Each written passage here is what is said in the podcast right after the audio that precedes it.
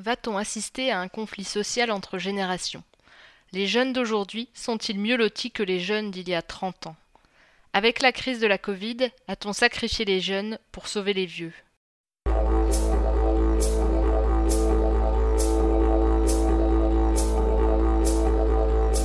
Les News du Futur est un podcast réalisé par l'association Futurible International qui traite de prospective, la sortie d'un livre, d'un rapport, l'interview d'un expert sur un sujet porteur d'avenir, bref, tout ce qui apporte un éclairage constructif sur le futur. Je laisse Hugues de Jouvenel, rédacteur en chef de la revue Futurible, introduire cet épisode et présenter les participants. Bonjour à toutes et à tous, merci de nous avoir rejoints pour cette réunion organisée à l'occasion de la sortie du numéro de mars-avril de la revue Futurible, qui contient un dossier euh, spécial sur euh, les inégalités entre générations, les liens de solidarité et ou de conflit entre ces mêmes générations. Alors vous allez me dire tout de suite qu'est-ce que c'est que des générations? Ben, Ce n'est pas au sens démographique du terme, puisque au sens démographique du terme, on raisonne par année de naissance mais c'est par groupe euh, d'âge. Et en l'occurrence, le sujet qui nous intéresse, c'est les rapports entre euh, les seniors, disons les 60 ans ou plus, euh, comme vous savez, qui sont nombreux, de plus en plus nombreux et qui vivent de plus en plus longtemps, et, puis les jeunes, et un peu de manière assez arbitraire, il faut le reconnaître. On a dit que les jeunes, c'était 18, euh, 28 ans. Pourquoi 28 ans? Parce que, si je ne m'abuse, c'est à peu près l'âge où ils commencent à trouver un emploi euh, euh, à peu près stable. Alors, ce qui nous frappe dans cette situation, c'est qu'il y a certes beaucoup d'hétérogénéité au sein de ces deux groupes, celui des seniors et celui des jeunes, mais il y a aussi, nous semble-t-il, des inégalités fortes entre ces deux euh, types de générations. Euh, inégalité en termes de niveau de vie. C'est un secret pour personne de savoir que le niveau de vie, en dépit de la crise de la Covid, euh, des personnes dites âgées, c'est relativement bien maintenu au cours de la période récente. de surcroît, cette, catégorie d'âge détient pour l'essentiel, de manière certes inégale, l'essentiel du patrimoine. Euh, de l'autre côté, du côté euh, des jeunes, euh, le moins qu'on puisse dire, c'est qu'ils sont confrontés à, des défis considérables, d'abord en termes évidemment de, revenus et de capacité donc à s'autonomiser par rapport à leur famille, mais aussi pour ceux qui font des études supérieures en raison de l'absence de cours ou de cours uniquement en distanciel, et puis ceux qui essayent de s'insérer socialement et professionnellement qui risquent de rencontrer des difficultés importantes. Alors, la question posée est évidemment de savoir si, euh, du fait de ces inégalités, nous risquons d'assister à euh, des conflits entre générations, euh, entre les boomers, hein, ceux qui sont nés durant les périodes du baby boom, et ceux que du coup j'ai envie d'appeler les, les crackers, ceux qui sont nés durant le, baby crack, où et pour l'instant, on n'observe pas de tels conflits. Euh, le fait de ne pas les observer actuellement ne veut pas dire qu'il n'y en aura pas dans les années à venir. Et c'est un peu la question euh, euh, qu'on a essayé de poser et sur lequel on apporte quelques premiers éléments dans ce numéro de mars-avril, qui sera suivi d'ailleurs d'un deuxième dossier dans notre numéro de mai-juin. Alors, pour introduire cette réunion, j'ai avec moi euh, deux des principaux euh, auteurs, euh, qui ont pas mal de similarités. Ils sont tous les deux directeurs de recherche au CNRS, tous les deux professeurs à, l'école, comment s'appelle, Paris School of Economics. Et, néanmoins, ils n'ont pas tout à fait la même approche vis-à-vis vis, -vis du sujet. L'un, c'est André Masson, auteur d'un livre que je vous recommande, Nos sociétés du vieillissement entre guerre et paix, euh, et qui, euh, euh, j'imagine, va souligner les, inégalités en termes de revenus et de patrimoine, et peut-être déborder un peu de son, premier article pour aborder celui du second, qui paraîtra prochainement. Et puis Hippolyte Dalby, qui lui nous dit, de génération en génération, je caricature, hein, euh, le sort euh, des générations ne cesse de s'améliorer. Euh, on verra comment, il, introduit le sujet et comment nous allons pouvoir en débattre avec vous. André, un quart d'heure. Voilà, bon, voilà, tu m'arrêteras. Bonjour à tous. Donc moi, ce que je vais faire, c'est, ça pourrait s'intituler plutôt euh, de l'inégalité à la solidarité entre générations. Mais par rapport à mon article, je vais plutôt insister d'abord sur les effets de contexte, contexte général, et ensuite l'effet de la Covid. Alors le contexte général, c'est plutôt des comparaisons de plus en plus euh, néfastes qui sont dues à la montée de l'individualisme. Les individus se comparent entre eux, etc. Euh, si vous voulez, on peut se, référer à l'ouvrage de François Dubay, qui, dans la ligne de Tocqueville, justement, qui disait que la démocratie amenait des comparaisons entre individus. Et l'idée, donc, c'est vraiment l'effacement des classes sociales et des groupes collectifs.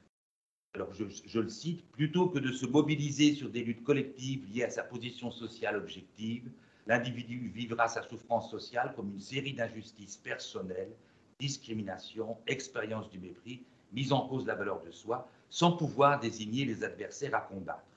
Une situation qui serait propice au ressentiment et à la colère, lit des populismes de tous bords. Ce qui est intéressant, c'est qu'il a écrit ça juste avant l'épisode des Gilets jaunes.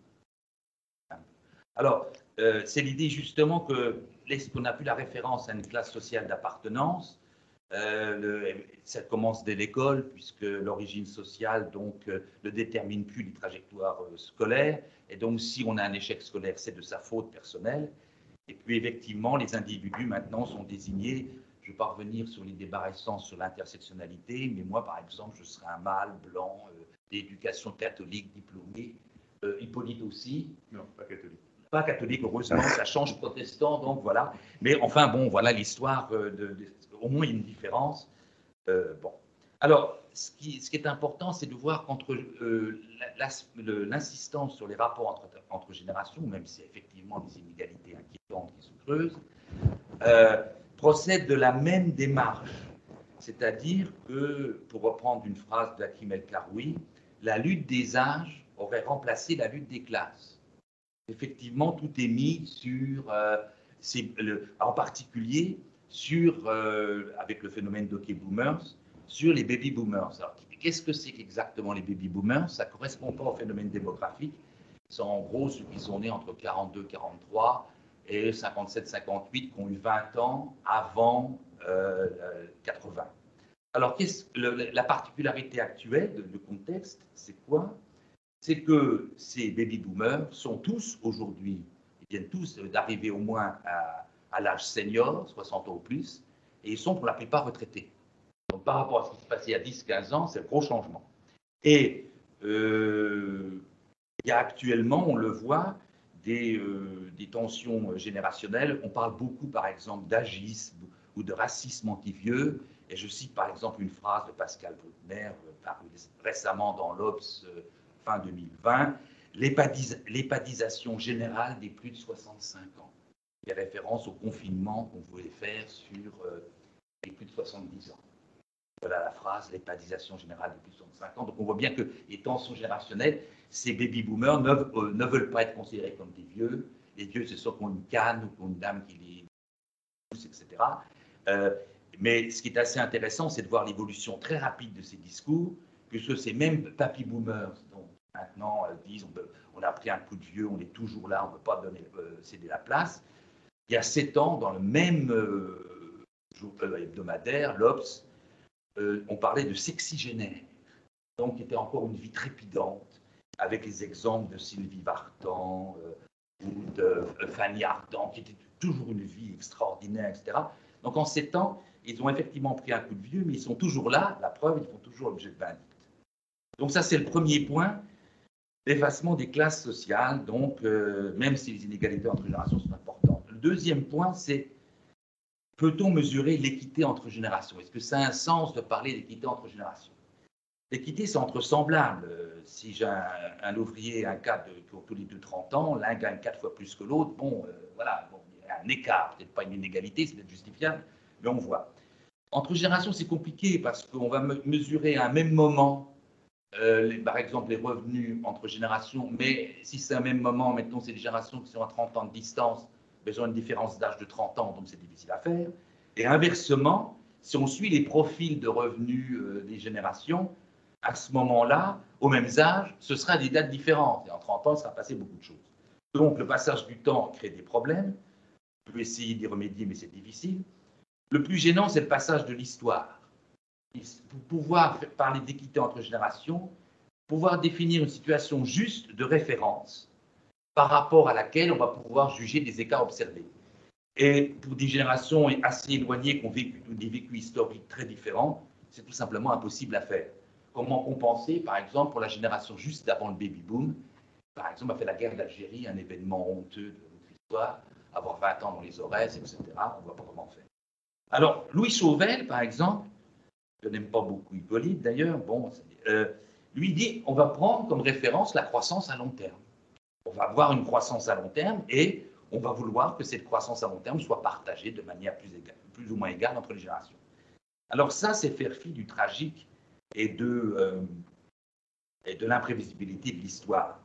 Et en fait, ça c'est pour euh, rejoindre un tout petit peu Hippolyte, il y a une telle croissance que le passé en devient invraisemblable, pour citer la phrase de Kundera dans Le rire et l'oubli. J'ai pris un exemple, même si ça prend du temps. Charles Piaget né en 28, 92 ans. C'est lui qui fait l'IP en 73. Il a 45 ans. Euh, moi, j'ai assisté à ses discours à la mutualité. Baby boomer, bon, tout ça, bon. Euh, ce que j'étais. Alors lui, on ne savait pas. Sa mère est partie à sa naissance. Son père, il travaillait déjà chez l'IP, meurt lorsqu'il a 15 ans.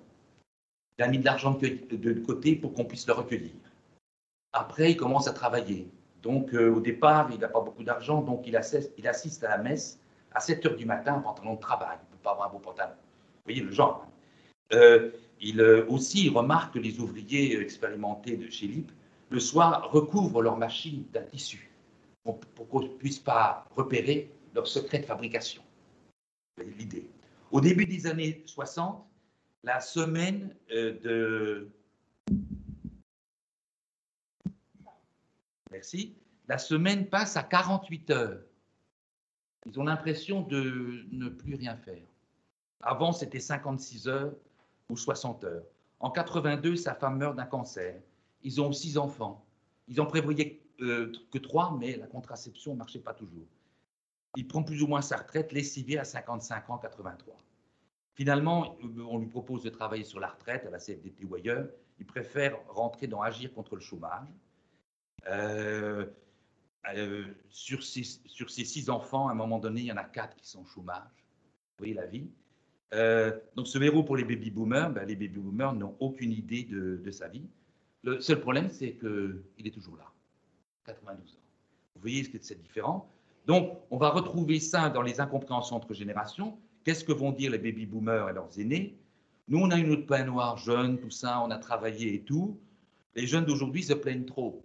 Donc il faut quand même bien comprendre ça avant de proposer des réformes. C'est incompréhension qu'on peut avoir chez euh, les, seniors qui disent Mais nous, on a beaucoup travaillé, pourquoi on n'a pas notre retraite, etc., Je passe maintenant au Covid. Alors, le Covid, les effets de long terme sont mal connus, on est en plein brouillard. Mais à court terme, c'est surtout un accélérateur ou un révélateur de mouvements de fond, la montée du télétravail, la surabondance de l'épargne peu risquée des ménages qui n'a fait que s'amplifier, une France qui paraissait mal préparée, par exemple pour les masques, les tests ou les vaccins, et le creusement des inégalités, le Covid a entraîné un creusement des inégalités intergénérationnelles, mais surtout, et c'est un peu masqué, intragénérationnel, c'est-à-dire au sein des générations. Alors, qu'est-ce qu'on... Euh, je dis très rapidement des choses. Le néolibéralisme est un petit peu en berne actuellement à cause du Covid. Dénonçait l'obésité de notre modèle social qu'il fallait réduire. Mais le COVID, la Covid pardon, a montré successivement le rôle clé des soignants et de l'hôpital, le rôle clé de certains services collectifs, comme les poubelles, etc., les transports et l'alimentation, et ça c'est plutôt les indépendants, le rôle clé de l'école. Évidemment, ça, euh, quand on a des enfants, euh, s'il faut les garder, euh, ça prend du temps. Et puis on ne peut pas travailler à la maison parce qu'ils font du bruit, et on ne peut pas non plus aller travailler. Et plus récemment, le rôle clé de l'enseignement supérieur et de la recherche publique, dont, on a, dont on a vu l'effet avec les retards sur les vaccins. Tous ces secteurs sont sous-financés et mal payés de la fonction publique assimilée, ces secteurs sont sous-financés, mal payés, alors qu'ils étaient qualifiés il y a peu de nantis de l'État-providence avec des conditions de retraite trop avantageuses. Donc on voit bien que le seul poste que pourrait réduire les libéraux, c'est les retraites, pour lesquelles on pourrait faire des économies. Mais pour le moment, la réforme des retraites, euh, ben, l'effet que ça avait, c'était plutôt que d'entraîner des dépenses supplémentaires à court terme, comme le fait de remettre à niveau des fonctionnaires non primés, donc enseignants, soignants, etc. Donc, euh, vous avez un effet de ça, euh, y compris sur des gens proches du macronisme. Philippe Aguillon maintenant dit maintenant, bon, il faut arrêter cette réforme des retraites, ça ne va pas. Laurent Bigorne vous dira que non, il faut commencer déjà par une réforme de la fonction publique, de la famille, du logement, du marché de l'emploi des seniors. Donc, vous avez un changement complet là-dessus. Alors, l'individualisme est aussi déplacé. Les contrôles tatillons qu'on a eus pendant le Covid fait que finalement, on a oublié la dimension collective. Si ce soir, je me promène à 1h du matin dans Paris avec personne à 50 mètres autour, je serai verbalisé. Si je suis avec une attestation valable dans un lieu bondé, on me laissera. Donc, on voit bien qu'il y a un problème sur la dimension collective. On a voulu faire des règles individuelles. Il y a aussi le problème de confiner les, les plus âgés, qui étaient les principales victimes du virus, avec l'espoir qu'en laissant circuler les jeunes, on atteindrait l'immunité collective. Alors, il y a eu effectivement, euh, on s'est aperçu d'un point de vue sanitaire, mais là j'y connais rien, que laisser circuler le virus peut être dangereux puisqu'il faut muter avec des variants. Mais ce qui est important chez nous, c'est que on s'est aperçu du rôle de la famille et des liens intergénérationnels. Pourquoi? Ben, Vous avez vu cet été, la courbe de contamination des jeunes a commencé à augmenter, celle des plus âgés ne bougeait pas, puis en décalage, petit à petit, la courbe des plus âgés euh, en contamination a aussi augmenté. Donc, en fait, faire fi de la famille des liens intergénérationnels, ce n'est pas possible.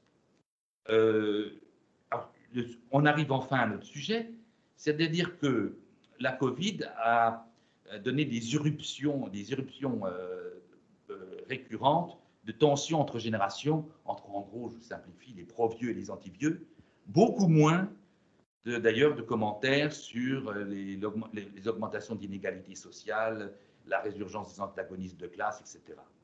Alors les pro-vieux, qu'est-ce qu'ils disent, ceux qui sont pour les plus âgés? Il y a un danger de stigmatisation des aînés et, il y a la tentation de les rendre responsables de la facture du Covid. Parce que c'est eux, finalement, euh, qu'on les a protégés, c'est qui, qui fait que ça coûte cher en termes de croissance et tout. Les le danger de l'agisme, le confinement des plus de 70 ans, etc. Alors, qu'est-ce qu'on peut dire par rapport à ça, la réponse? Ben, Je prendrai mon cas. Moi, je suis un retraité, tranquille. Euh, pendant les confinements, euh, bah, ma pension a toujours été versée. Et mon épargne a augmenté, puisqu'évidemment, je ne pouvais pas consommer. C'est magnifique. Je pouvais boire du champagne, lire euh, des romans policiers au lit sans aucun problème. Ce n'est pas la situation des jeunes isolés, ce n'est pas la situation des jeunes sans perspective, ce n'est pas la situation des jeunes précaires, ce n'est pas la situation des, indépendants qui ne peuvent pas exercer leur activité. Je souligne que là, les statistiques ne pourront pas rendre euh, compte exactement de, ces rapports, euh, le sort des uns et des autres, et du fait que je sois privilégié. Évidemment, je pousse, puisque euh, le fait que je sois seul, tranquille, ne tient pas compte que moi-même, j'appartiens à une famille. Alors, ceux qui sont déchaînés contre les vieux, donc, je cite, alors un vieux lui-même, André Comte-Sponville. On a sacrifié les jeunes à la santé des vieux. C'est une aberration. Traditionnellement, les parents se sacrifiaient pour leurs enfants. Nous sommes en train de faire l'inverse. Emmanuel Todd, il propose un deal générationnel. Aujourd'hui, bon, ben, il y a le Covid, donc les jeunes prennent, doivent prendre en charge la sauvegarde des vieux. Ils font un sacrifice. Ce faisant, les vieux accumulent une dette appréciable à leur égard qu'ils devront rembourser demain en s'engageant enfin à leur préparer un monde vivable, puisque lui, ce qu'il dit, c'est que depuis 40 ans, les jeunes sont sacrifiés. Il dit qu'il y a des précédents historiques comme par exemple le GI Bill aux États-Unis, c'est-à-dire qu'au retour de la Seconde Guerre mondiale, les GI ont pu bénéficier de conditions euh, très favorables pour l'enseignement ou pour la formation professionnelle. Euh, ce qui est intéressant ici, il y a d'autres exemples, c'est qu'ils sont tous référés à la Seconde Guerre mondiale. Donc on retombe un peu sur la phrase d'Emmanuel Macron, mais dans un contexte différent. Sommes-nous en guerre? Pierre-Yves Geoffrard, dans Libération, dit la même chose. Euh, pour éviter que la facture soit payée par les étudiants et les jeunes précaires, il faudrait un impôt sur le capital qui frappe d'abord les aînés. Ma réponse contre cette position, c'est de dire tous les retraités ne sont pas des nantis d'État-providence, même les baby boomers. Moi, j'ai un lecteur qui, par exemple, alors c'est pas évidemment Charles Piaget, mais Il dit, je fais partie des baby boomers. En 70, la durée hebdomadaire du travail était de 45 heures. Je travaillais 5 jours et demi par semaine. J'ai subi la période des années 2000 où il était difficile de retrouver un emploi à plus de 50 ans. Je suis devenu alors travailleur indépendant avec une baisse de revenus les premières années. J'ai pris ma retraite à 65 ans. Mon épouse a consacré une partie de sa vie à élever éduquer nos quatre enfants, qui ont suivi des études à minima jusqu'à l'obtention de la licence. Nous n'avons pas l'impression d'être dégâtés et demain, nous aurons peu d'opportunités pour compenser financièrement une baisse de nos pensions ou une augmentation des impôts. Donc, on voit bien que l'incompréhension qu'il peut avoir. Alors, je continue en disant qu'est-ce qu'on peut dire pour les papy boomers Et ça, c'est difficile de rendre Tu, tu continues et tu conclus si tu veux bien. Oui, oui, oui, je vais, voilà. Euh, les baby boomers, si vous voulez, qu'est-ce qu'on peut dire? C'est qu'ils sont caractérisés historiquement par les 4 P. La paix, puisque la guerre froide et la guerre coloniale s'arrêtent en 62. La prospérité inédite et 30 glorieuses, même s'ils n'en bénéficient pas totalement. Le plein emploi. Et enfin, la croyance, à l'époque, dans le progrès. Donc, il est difficile de rendre compte, ça par les statistiques, mais ça participe d'un sentiment de, de se prendre pour des privilégiés. Alors, par rapport à ça, euh, je vais juste indiquer quelques pistes. Euh, je pense qu'il faut éviter de monter les, générations les unes contre les autres. Pour moi, c'est une dialectique un peu vaine, les générations privilégiées et sacrifiées, et ça, le danger que ça fragmente davantage nos sociétés. Donc, en cas de crise majeure, en fait, la société est fragilisée et il faut faire appel bien davantage à la troisième valeur républicaine, c'est-à-dire la fraternité, en général, on dit liberté, égalité, puis j'en ajoute laïcité, liberté, égalité, identité, etc. Il faut faire appel à la fraternité, mais entendu plutôt dans le sens plus élargi de solidarité qui, euh, met l'accent sur les, interdépendances entre individus, liens sociaux et liens entre générations. Et là, il faut reprendre la phrase de Léon Bourgeois, le père du solidarisme. La solidarité, c'est pas forcément pour tous, mais c'est plutôt individu ou génération la quête de mon propre bien m'oblige à vouloir le bien des autres. Et que donc la société ait des mécanismes, des institutions, une fiscalité qui rendent cette phrase vraie. Et donc une, société solidaire, une société suffisamment soudée. Et je vous rappelle qu'au XVIIe siècle, la fin du XVIIe siècle, dans le vocabulaire juridique, l'équivalent de solidarité, c'était solidité. Qu'est-ce que c'est qu'un objet solide? C'est un objet qui résiste au choc. Donc, je mettrai l'accent sur les solidarités et en particulier sur la nécessité de mieux partager entre générations les efforts de redressement nécessaires et de le faire de manière beaucoup plus naturelle que ne feraient des redistributions intempestives ou mal comprises. Où je m'arrête là, où je donne un exemple des pistes qu'on peut donc. Euh, tu t'arrêtes là, si tu veux bien, André. On va y revenir pendant la, discussion. Euh, une question quand même. Euh, pour situer les ordres de grandeur sur les transferts publics et privés ascendants et descendants. Tu peux nous donner un ordre de grandeur sur les transferts ascendants et les transferts descendants? Alors, sur les transferts ascendants et descendants, en fait, on parle du, circuit des transferts financiers entre générations. Donc, les transferts ascendants publics, donc santé, retraite, santé âgée, retraite, dépendance, actuellement, c'est à peu près 20% du PIB et les transferts descendants privés, les transmissions patrimoniales, héritage, euh, euh, donations. Alors, euh, en gros, ces, ces, flux annuels de transmission font maintenant 20% du revenu disponible.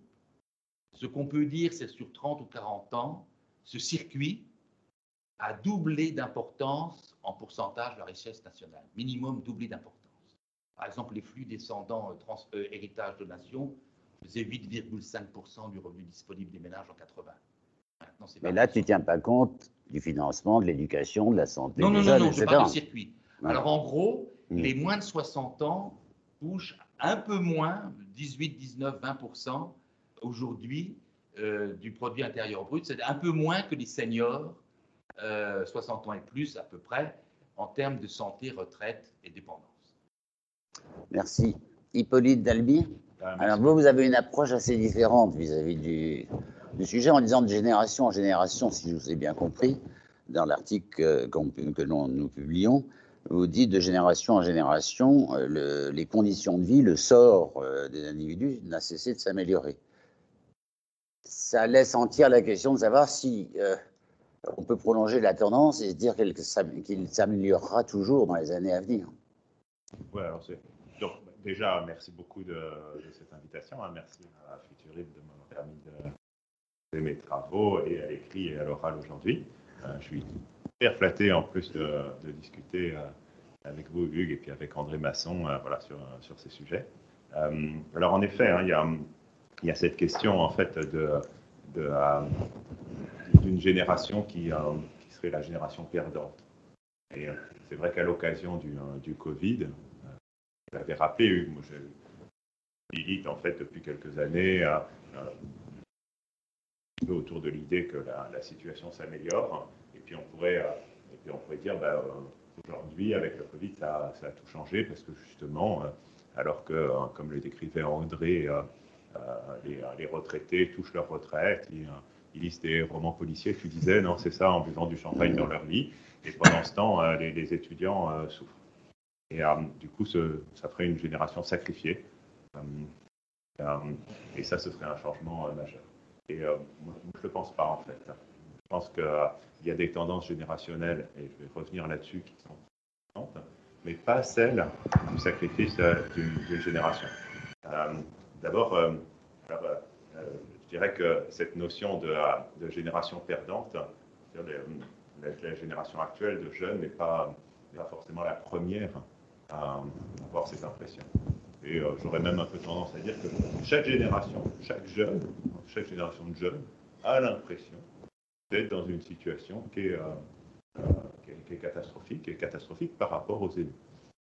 Rappelez, c'est quand même en 1836 que Alfred de Musset, c'est quand même a longtemps, vous voyez, même au milieu du 19e siècle, Alfred de Musset dit qu'il est arrivé trop tard dans un monde trop vieux. Donc lui aussi déjà a l'impression d'être d'être un jeune qui n'est pas à sa place. Et euh, on pourrait reprendre historiquement les différentes, euh, les différentes générations et voir euh, ce qu'elles ont subi. C'est quand même en, décembre dernier qu'on a transporté les cendres de Maurice Genevoix et ceux de 14 au Panthéon. là, là, on a une vraie génération sacrifiée. Ceux de 14, en effet, ceux qui sont allés au front ont réellement été sacrifiés. réutiliser le même la même terminologie aujourd'hui euh, que celle qu'on employait pour des cohortes en fait, jeunes qui mouraient à la guerre euh, est révélatrice.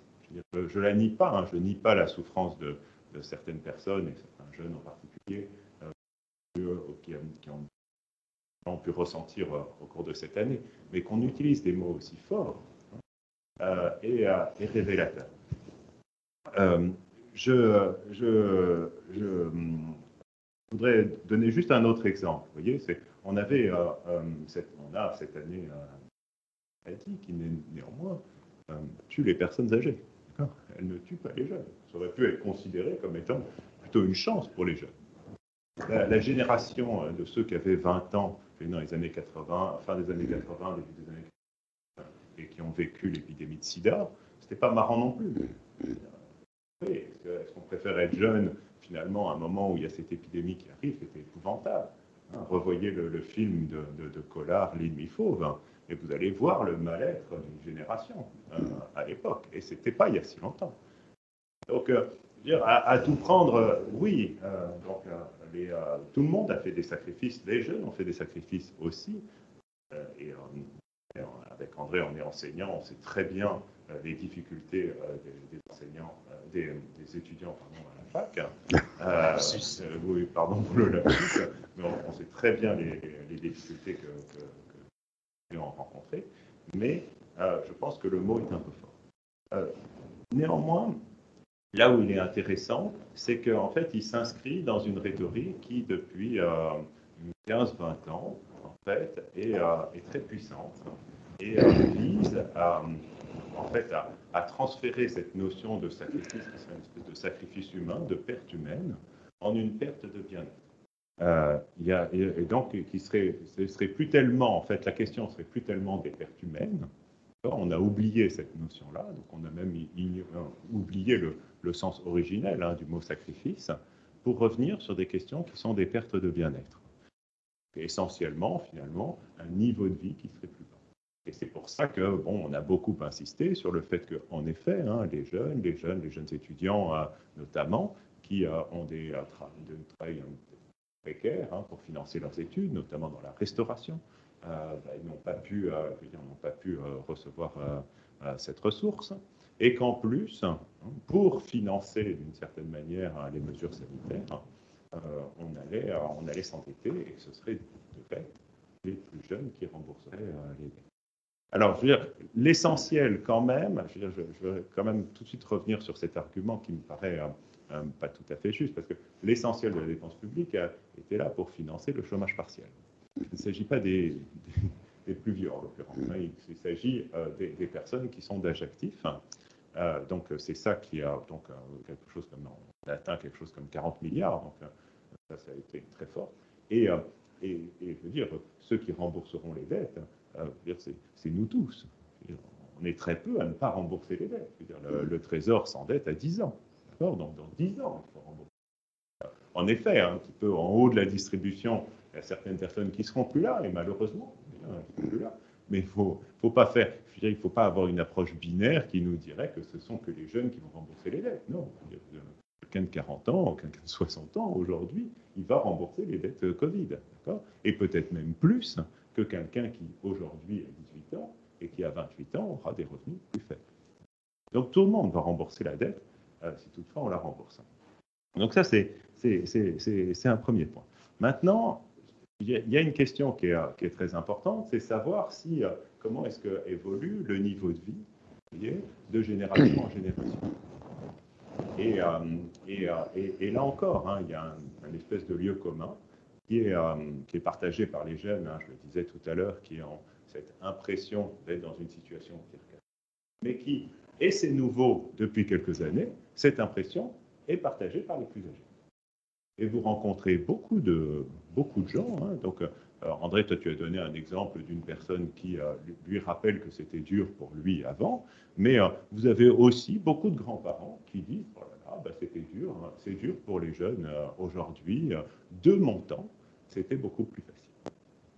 Et donc, euh, euh, moi, c'est face à cette, euh, finalement, cette, idée, ce sentiment, que, que, j'essaye d'avoir une analyse argumentée et qui est argumentée sur des chiffres. On a des, statistiques, hein, et, l'INSEE fait un travail remarquable depuis de nombreuses années pour collecter des statistiques sur, sur les revenus des gens. Et, et donc, je dirais qu'il il suffit bah, non seulement de regarder vous voyez, les enquêtes récentes, mais on peut retourner en allant voir les enquêtes anciennes pour récupérer vous voyez, les revenus, les différents revenus des gens aujourd'hui et hier, et de les comparer. Et euh, d'une certaine manière, une grosse partie de mon travail, c'est de faire ça. Et euh, évidemment, c'est toujours, il y, a des petites difficultés à comparer ben, un euro aujourd'hui et puis un franc euh, euh, dans les années 70. Mais on a des méthodes en tant qu'économiste pour justement essayer de faire ce type de comparaison.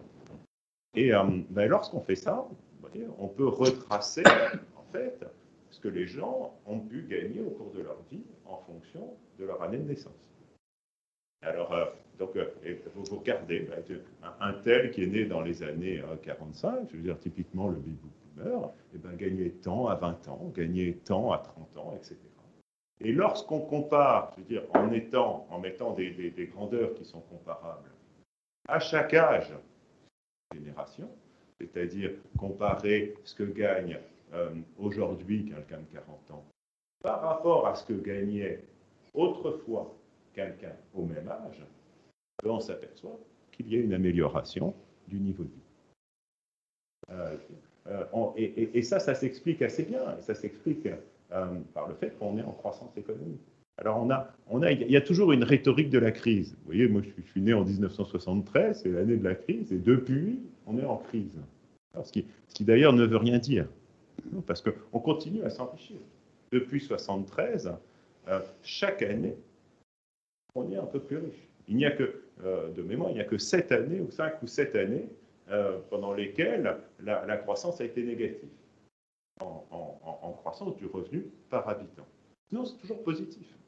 Donc certes, les taux de croissance sont moindres que dans les années 50. Et ils étaient très forts parce qu'on venait d'avoir la guerre. Hein. Et d'ailleurs, dans quelques années, ils vont être élevés suite à, aux chutes qu'on a cette. Certes, les taux de croissance sont moindres qu'avant, mais ils sont néanmoins positifs. Ce qui veut dire qu'on s'enrichit. Alors évidemment, on pourrait toujours avoir une espèce d'hypothèse euh, euh, comme quoi, euh, il y aurait une génération maléfique qui s'accaparerait tout. Mais étant donné le, profil de croissance, il faudrait que ce, transfert soit tel pour que les générations plus jeunes aujourd'hui soient moins bien loties que celles qui, qui, qui arrivaient avant. Alors après, une, fois qu'on a dit ça, ben, vraiment, on dit oui, mais euh, bon, il n'y a, pas que les revenus dans la vie, il n'y a pas que la consommation dans la vie. certes, bon, d'accord. Donc, euh, allons voir, allons voir d'autres choses. L'espérance de vie, la, durée de vie qu'on va, bénéficier en moyenne, a augmenté de 20% depuis les années 60. Quand même un cinquième de vie en plus. Donc on est plus riche et on vit plus longtemps. En plus, on est mieux éduqué. Hein, le, taux de bachelier d'une génération en 1960 était 11%. Moi, je veux bien qu'on me dise tout le temps que le niveau baisse, le niveau baisse, mais quand même. La majorité des gens n'avaient pas le bac. Aujourd'hui, on atteint 80%. Hein, donc, veux dire, sur, trois. Mais qu'est-ce qu'on fait avec un bac les, les, taux d'accès aux, études supérieures ont aussi très fortement augmenté. Alors, certes, il y a la question du chômage. Certes, il y a la question du, euh, euh, de l'environnement qui s'est dégradé. Mais, première remarque, est-ce de la, est, est de la, est de la faute des baby boomers? Alors ça, il va falloir quand même chercher longtemps arriver à trouver que, euh, la raison pour laquelle ce serait peu de leur faute, et je vais, je vais revenir là-dessus. Et deuxièmement, plus généralement, moi j'ai tendance à dire, chaque génération a ses défis.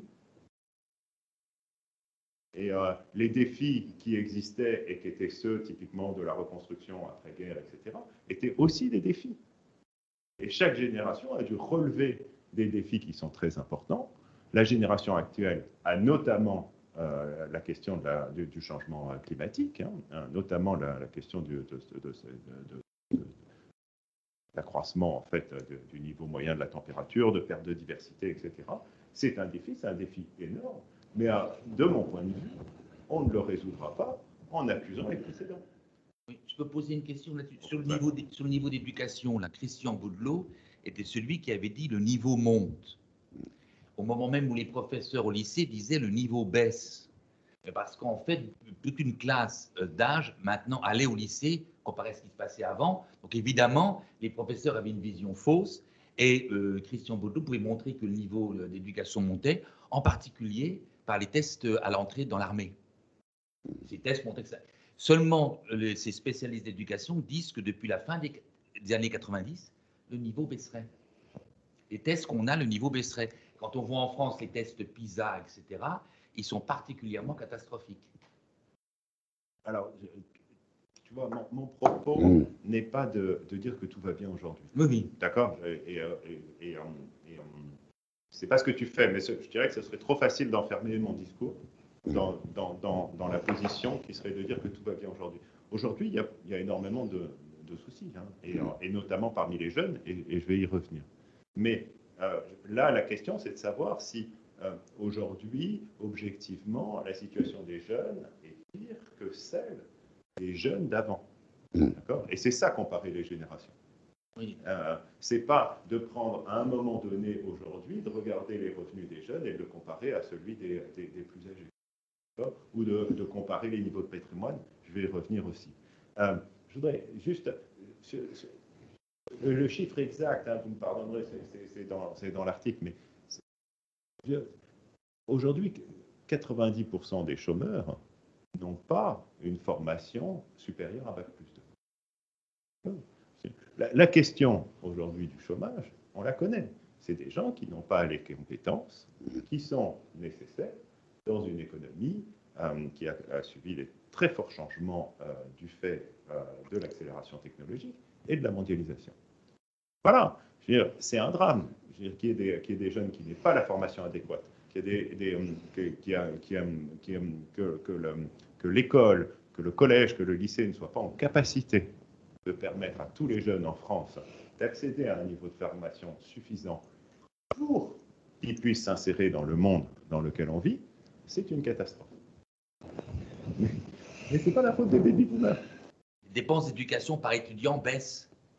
Bah, les étudiants sont de plus en plus nombreux. Oui, mais les dépenses d'éducation par étudiant baissent plutôt, alors que les retraites ont continué à augmenter. mais je veux dire, c'est juste de prendre le, principe de l'avocat du diable. Non, non, mais je, encore une fois, j'avais écrit une tribune, hein, comme quoi il, fallait euh, très fortement augmenter les dépenses d'éducation, les dépenses publiques d'éducation. C'est un des sujets, d'accord? Mais euh, je, finis mon propos, et puis comme ça, euh, comme ça on, va voir la globalité.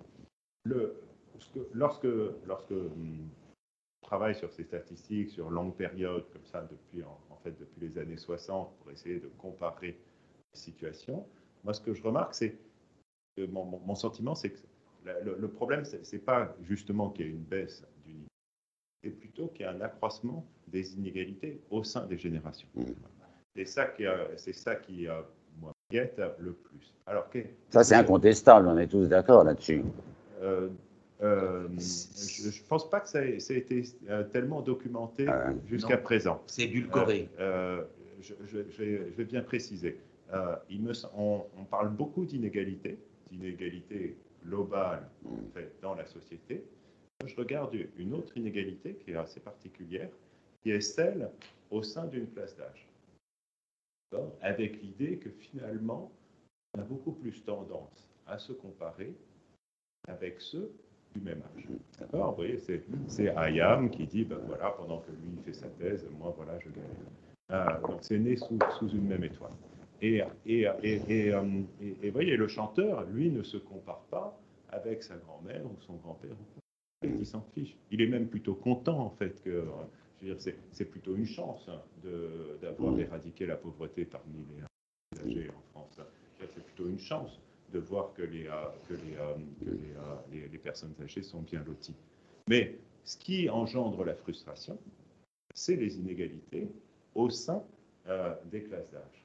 Et, et, lorsque je, je, regarde ça, lorsque je compare les générations en termes d'inégalités au sein des classes d'âge, j'aperçois qu'il y a de plus en plus d'inégalités. Donc, ils vivent, je dirais que les jeunes aujourd'hui vivent dans un monde qui est certes euh, riche, où on est en meilleure santé, où on est plus éduqué en moyenne, mais où euh, il y a plus d'inégalités au sein des classes. Alors même, alors même, et c'est un point très important, hein, que euh, la situation des femmes considérablement amélioré. Parce qu'on a tendance à l'oublier. On dit c'était mieux avant. Avant, mais avant, madame, elle ne travaillait pas. la, baby hein, en moyenne, elle ne travaille pas. D'accord Elle n'a pas son indépendance financière. Il ne faudrait pas oublier aussi toute la, je veux dire, historiquement, la, magnifique euh, réalisation qui est justement l'accès à l'indépendance financière euh, des, euh, ah des, des, femmes. Et donc, même en prenant en compte le fait que la situation des femmes au sein des classes d'âge, y a quand même beaucoup plus de, beaucoup. Et l'inégalité fondamentale aujourd'hui, et j'en reviens justement à ton intervention, l'inégalité fondamentale, c'est entre ceux qui ont une formation adéquate et ceux qui ne l'ont pas. Et, euh, et, voilà, je, finis là-dessus. Et, la crise du Covid, les jeunes ne sont pas sacrifiés de mon point de vue. Mais il y a beaucoup trop de sacrifiés parmi les jeunes. Ou parmi les sacrifiés, il y a beaucoup trop de jeunes. Et qui sont-ils? Eh bien, ce sont ceux qui ne sont pas armés, justement, à faire face à, la situation, au monde dans lequel on vit. Ceux qui sont euh, les étudiants qui étaient en classe préparatoire, qui sont aidés par leur famille, qui n'ont pas besoin de travailler pour financer leurs études, ils s'en sortiront. Bon, ils n'ont pas eu de sage, d'accord, mais c'est pas non plus, on n'est pas dans, dans les catastrophes. En revanche, ceux qui n'ont pas les soutiens familiaux, ceux qui étaient en fait isolés dans des filières où euh, justement les, euh, euh, les, les, universités notamment n'avaient pas la possibilité de les aider, et eh bien eux qui ont dû décrocher et qui ont dû arrêter leurs études à cause du Covid, là c'est grave. Et donc je pense en fait que, que le, et je, je, conclue avec ça, que la crise du Covid ne, ne crée pas une nouvelle guerre entre les générations, mais recrée finalement plus d'inégalités au sein de la jeunesse, et ça c'est grave, et c'est pour ça qu'il faut des politiques euh, publiques très, très importantes. On pourra en revenir pendant la discussion. on est d'accord. Merci. Ce que je disais, hein. Oui, mais l'objectif, c'est pas que vous soyez d'accord ou pas d'accord. Non, mais euh, Non, moi, j'ai quand même une question, parce que vous êtes tous les deux économistes. Bon, vous raisonnez, et notamment Hippolyte, moi, il y a une chose qui, qui me fera dans votre raisonnement. Vous dites le présent est plus agréable à vivre, disons pour synthétiser, que le passé. Donc les choses s'améliorent globalement, on est d'accord là-dessus. Est-ce que pour autant, ce raisonnement-là, on peut l'extrapoler? Autrement dit, on peut dire que le présent de 2030 sera nettement en progrès par rapport au présent de 2020. Euh, il, faut qu'on aille un peu plus vers le vers l'avenir là. Ça dépend de ce qu'on fait. Ah oui, d'accord, mais ça dépend des politiques qu'on fait. C'est-à-dire, euh, moi, je peux, répondre à ça. Attends, je voulais, j'aimerais bien écouter Hippolyte là-dessus, sur ce mode de raisonnement, parce que c'est un des vieux problèmes qu'on a en prospective par rapport au, raisonnement économiste, des économistes qui ont tendance à, extrapoler les tendances du passé. Est-ce qu'on peut le faire, en l'occurrence? Est-ce que nous-mêmes, nous sommes aujourd'hui capables de dire quand on sera sorti de la crise du, de la Covid? Je, vois bien la question. Et d'ailleurs, finalement, euh, lorsqu'il y avait un petit peu ce débat sur euh, bon, l'avantage des générations, il y a beaucoup de essayistes, en fait, finalement, qui, qui avaient contourné euh, le problème en disant ben, jusqu'ici tout va bien, mais c'est demain que ça ira pas. Parce qu'on a des montagnes de dettes, parce que, etc. Ce qui rejoint une des questions posées hein. quelle promesse peut-on faire aux jeunes d'aujourd'hui? Quelle, quelle, perspective d'avenir peut-on leur offrir? Donc, je vais, je, vais, y répondre. Je ne tiens pas forcément à, à, défendre le, plan du gouvernement, mais j'aimerais euh, revenir dans, dans l'esprit. Euh, dans l'esprit du, plan de relance, hein, D'ailleurs, il y avait quand même 6 milliards qui étaient consacrés aux jeunes, on ne peut pas dire que complètement oublié non plus. Mais dans l'esprit du plan de relance, c'est de sortir au plus vite de la crise. Donc, on s'endette, certes, mais on s'endette pour faire redémarrer la machine et pour recréer de l'activité et donc recréer des revenus. Et donc, toute le, je dirais que c'est un plan pour la jeunesse, parce que c'est bien s'il y a de l'activité, s'il y a de la reprise de l'activité, qu'il y aura de l'embauche hein, pour tous ceux qui ont un, emploi précaire, hein, ceux qui, euh, voilà, qui, ont, qui ont souffert de la crise, et pour ceux et pour les cohortes qui arrivent sur le marché du travail. Donc je dirais que la réponse, en fait, pour la situation future des jeunes, c'est une réponse macroéconomique. Donc soit vous croyez que le plan de relance voyez, est, bien, est bien calibré, moi j'en fais partie, mais je, laisse chacun voilà, argumenter comme, ou se faire son opinion.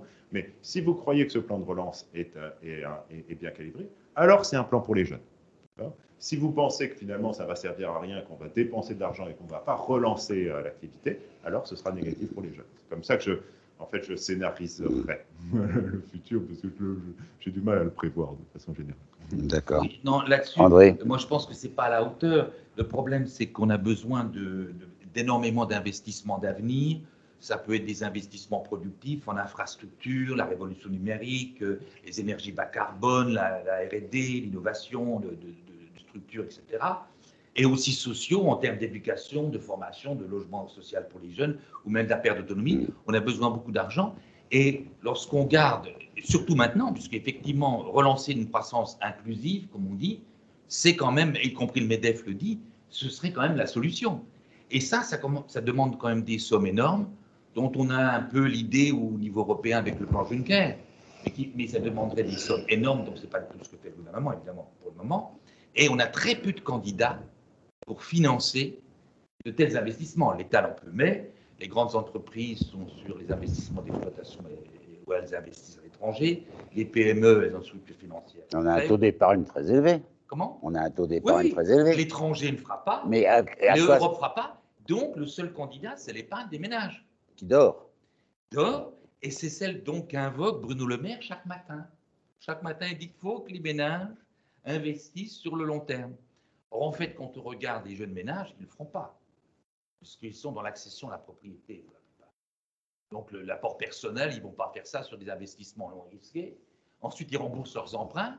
Donc en fait, ils sont prêts à faire des choses à partir de 50-55 ans, quand ils ont fini de rembourser surtout un logement en ville.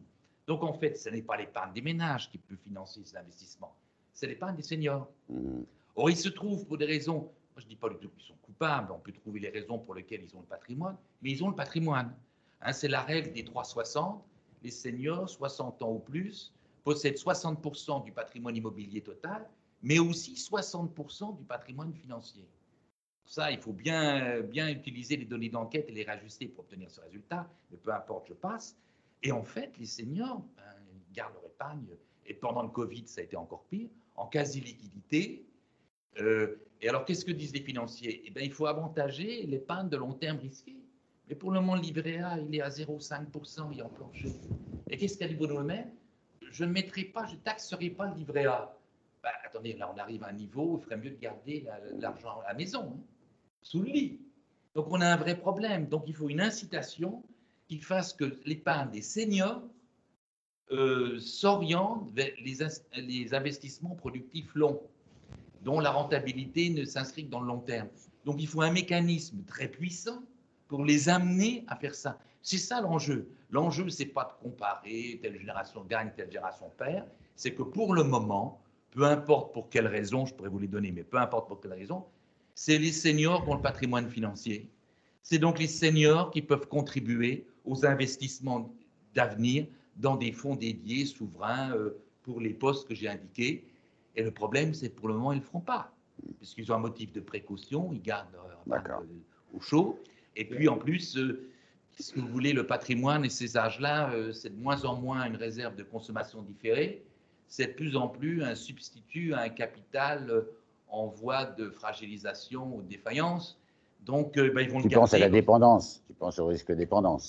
Oui, mais même plus largement, plus largement, si vous voulez. Mais je voudrais qu'on revienne sur un peu sur la, une perspective de, moyen et long terme. Bah, ce, que tu dis, ce que tu dis, ce que tu dis est juste. Mais les euh, investissements d'avenir, euh, Hippolyte nous parle du plan de relance. Dans le plan de relance, dans les 100 milliards d'euros, euh, quelle est la part qui va amortir les effets de la crise, les effets immédiats de la crise, et la part qui va effectivement en investissement d'avenir? C'est difficile, hein, mais... Bon, j'ai plus les chiffres en tête, mais euh, le, le, y a, y a une, en fait, il y, a une partie, en effet, qui était quand même sur, le, sur, le, sur, la dimension énergétique, hein, sur la rénovation énergétique, euh, de façon générale, ou la lutte contre les réchauffements climatiques. Une partie qui était... Euh, bah, qui allait dans le PIA, c'est-à-dire voilà, de la recherche et l'innovation, et puis une partie hein, sur les jeunes. voilà, quelles sont les proportions exactes euh, je ne sais plus. Aujourd'hui, il faut, quand même revenir sur ce débat, il faut bien voir que l'investisseur, c'est l'État. Celui qui est ah capable de mobiliser tellement de milliards, euh, tellement sur l'avenir, euh, c'est l'État. Les entreprises le font aussi, certes, mais, mais ce, qui est très visible aujourd'hui, c'est ça. La, question n'était pas tellement de savoir combien de milliards hein, ou quelles seraient les parts, Hugues. La question était de savoir si l'argent allait, être décaissé. Et, donc c'est pour ça que c'est ça qui est, finalement le, vrai souci, et c'est pour ça que m'inscrirai un petit peu de façon différente par rapport à, ces injections, injonctions pardon, à utiliser, à utiliser l'épargne, parce que le problème c'est plutôt, c'est pas tellement de trouver de l'argent. L'argent, il y en a plein. Il n'y a, pas de raison en fait de se limiter d'ailleurs à l'épargne, à l'épargne nationale du surplus de liquidité, il y en a énormément hein, aujourd'hui. On vit dans un monde de liquidité, mais c'est de trouver hein, finalement les opportunités et les investissements à faire. Voilà, c'est, on, est plus, on est plus dans cette dimension-là. Merci à nos invités du jour et merci à vous de nous avoir écoutés. Si le podcast vous a plu, n'hésitez pas à le partager. Vous pouvez suivre notre actualité sur notre site internet www.futurib.com et sur les réseaux sociaux. Nous avons hâte de vous retrouver pour un nouvel épisode des News du Futur.